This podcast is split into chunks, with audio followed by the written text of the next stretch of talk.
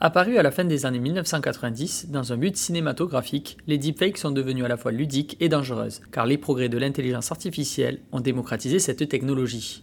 Avant tout, et pour comprendre, voilà ce qu'il faut savoir. Le concept qui vise à modifier l'image ou le son d'un extrait original date de 1997.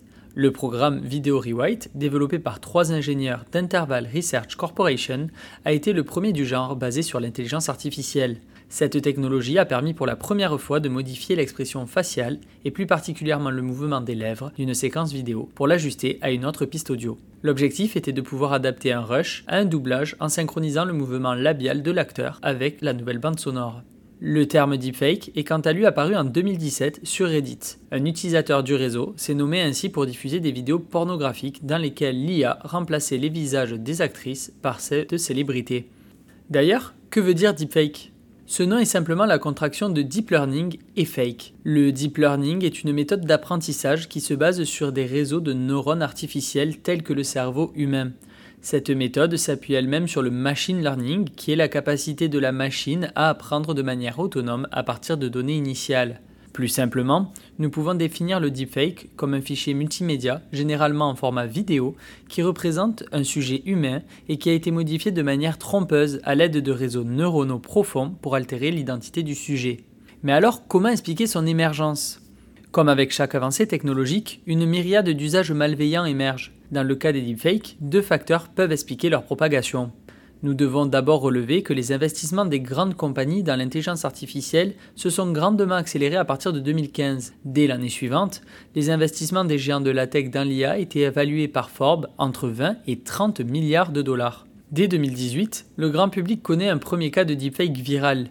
Dans une vidéo publiée par BuzzFeed, les spectateurs écoutent l'ancien président des États-Unis, Barack Obama, débutant une allocation par cette phrase. We're entering an era in which our enemies can make it look like anyone is saying anything at any point in time. Que l'on peut traduire par Nous entrons dans une ère où nos ennemis peuvent faire dire n'importe quoi à n'importe quel moment et à n'importe qui. Puis s'en suivent des propos incohérents qui vont devenir plus belliqueux, surtout à l'égard de son successeur, Donald Trump Jr.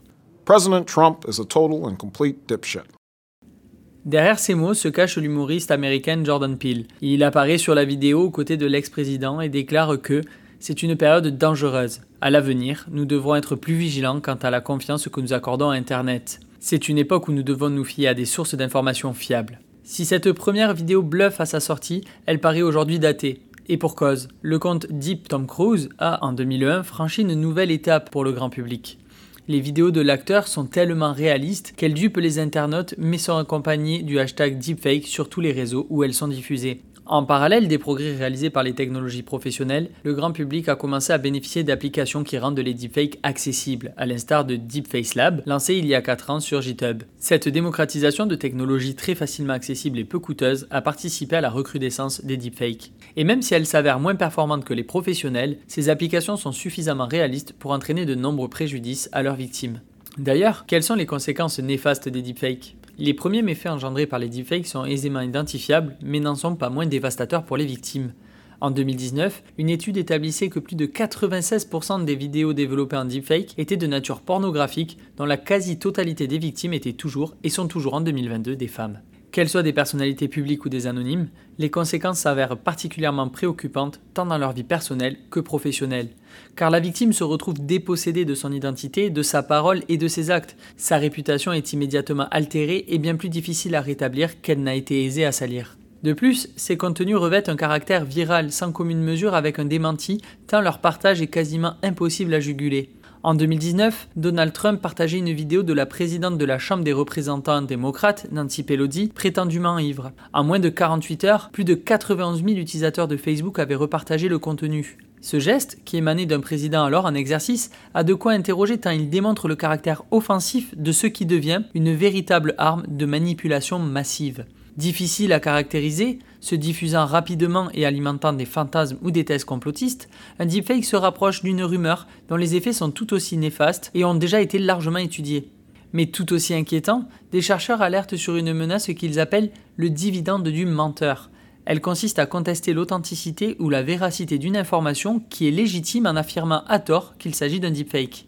Au-delà de chercher à décrédibiliser des adversaires politiques, le recours au deepfake peut être appréhendé comme une menace à la stabilité intérieure des États, mais aussi pour les relations interétatiques. La production de contenus truqués, difficile à identifier comme tel, conjuguée à une diffusion massive quasi immédiate, peut engendrer ou renforcer des velléités entre des dirigeants ou des peuples. Notons aussi que les deepfakes représentent une menace pour les acteurs économiques. En 2021, deux tiers des entreprises ont été victimes de tentatives de fraude. Et surprise, les fraudes aux faux présidents constituaient 47% des cas et les usurpations d'identité de partenaires, comme celle d'un avocat ou d'un banquier, 38%. Imaginez-vous donc en train de penser et parler à votre directeur financier ou votre banquier en visio et effectuer un virement à sa demande. C'est quasiment la mésaventure qui est arrivée au directeur d'une filiale qui a viré 243 000 euros après avoir été dupé par des escrocs qui usurpaient son PDG.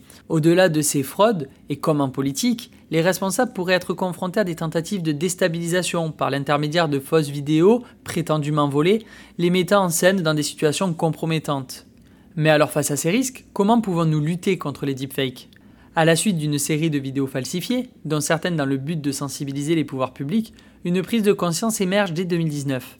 Mark Warner et Marco Rubio, deux membres du comité du renseignement du Sénat américain, ont intimé l'ordre aux 11 principales entreprises américaines de la tech de déployer des solutions destinées à lutter contre les deepfakes. Rapidement, Twitter annonçait durcir sa politique et Facebook prenait le pas en bannissant les vidéos qui usent de cette technologie sur sa plateforme. Depuis 2020, Microsoft travaille sur Video Authentificator, un outil qui détecte les limites de fusion et les éléments de niveau de gris indétectables à l'œil humain pour identifier les fausses vidéos. De son côté, Facebook développe Reverse Engineering, qui détecte les empreintes laissées par un modèle d'IA, et la société suisse Quantum Integrity commercialise une offre basée elle aussi sur l'IA qui tâche de déterminer si des images ou des vidéos ont été manipulées. Si cette dernière avance un taux de précision de 96%, aucune solution n'apporte aujourd'hui une totale fiabilité face à des méthodes qui ne cessent de progresser.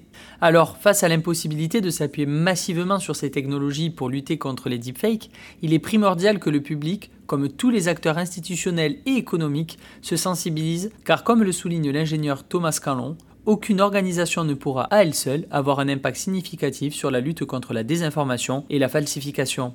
Retrouvez tous les jours un thème d'actualité complet dans notre débrief sur cactus-info.fr ainsi que sur les applications de podcast Apple et Spotify. À très vite